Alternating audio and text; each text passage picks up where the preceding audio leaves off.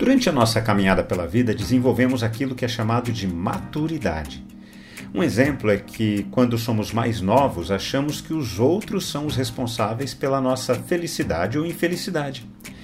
Facilmente culpamos os outros, mas à medida em que caminhamos, percebemos que não é bem assim. Vamos caminhar juntos? Temos aprendido que o pecado é essa força estranha que se opõe a tudo o que é relacionado a Deus e se manifesta de forma violenta. Uma das maneiras desta manifestação se dá no ambiente religioso. A religião geralmente se impõe sobre as pessoas a partir da narrativa da culpa e do medo. Culpa por não sermos perfeitos e medo da punição futura. No meio evangélico, em especial, isso gera nas pessoas o que é chamado de neurose evangélica, o medo de pecar, mesmo sabendo que se é pecador. Esse pensamento parte da ideia de que o ser humano é livre para realizar as suas escolhas diante da vida, partindo apenas do seu desejo de fazer o bem ou o mal. Sabe aquela imagem de que todos temos um diabinho e um anjinho, um em cada ombro, nos incitando a fazer o mal ou o bem? Isso explica a neurose evangélica. No texto anterior, Jesus havia ensinado a multidão: não existe nada fora da pessoa que, entrando nela, possa contaminá-la, mas o que sai da pessoa é o que a contamina. Os seus discípulos não entenderam muito bem o que ele quis dizer com isso. Então Jesus explicou: então vocês não compreendem que tudo que está fora da pessoa entrando nela não a pode contaminar porque não entra no coração dela, mas no estômago e depois é eliminado?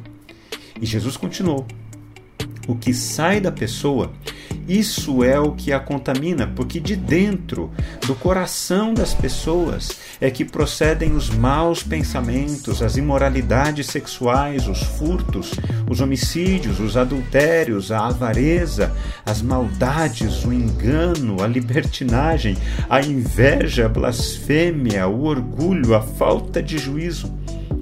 Todos esses males vêm de dentro e contaminam a pessoa. Em outras palavras, toda maldade que é manifestada pelas pessoas precisa sair de algum lugar, ou seja, do coração humano. Este é um dos ensinamentos mais profundos e libertadores de Jesus. O coração humano é tremendamente corrupto. A maldade é como um vírus do coração que é passado de pessoa para pessoa. Todos nós nascemos com essa inclinação rebelde a Deus. Pecamos porque somos pecadores. A nossa vontade não é livre. Nós somos inclinados para o mal. O que nos contamina é o que vem de dentro dos nossos corações.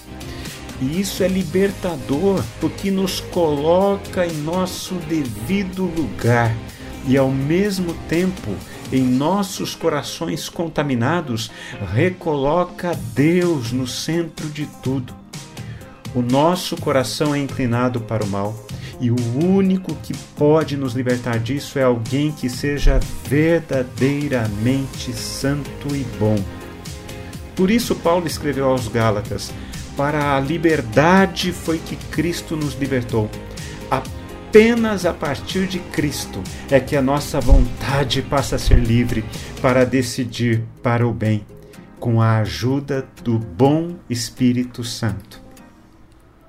Quando refletimos na palavra de Deus, precisamos responder a ela. Eu quero orar por mim e por você. Santo Pai, muito obrigado, porque a tua palavra revela quem nós verdadeiramente somos.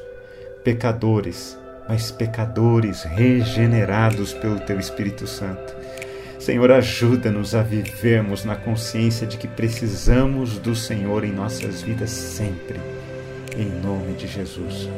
Amém. Um forte abraço a você, meu irmão e minha irmã, e nos falamos em nosso próximo encontro, está bem? Até lá!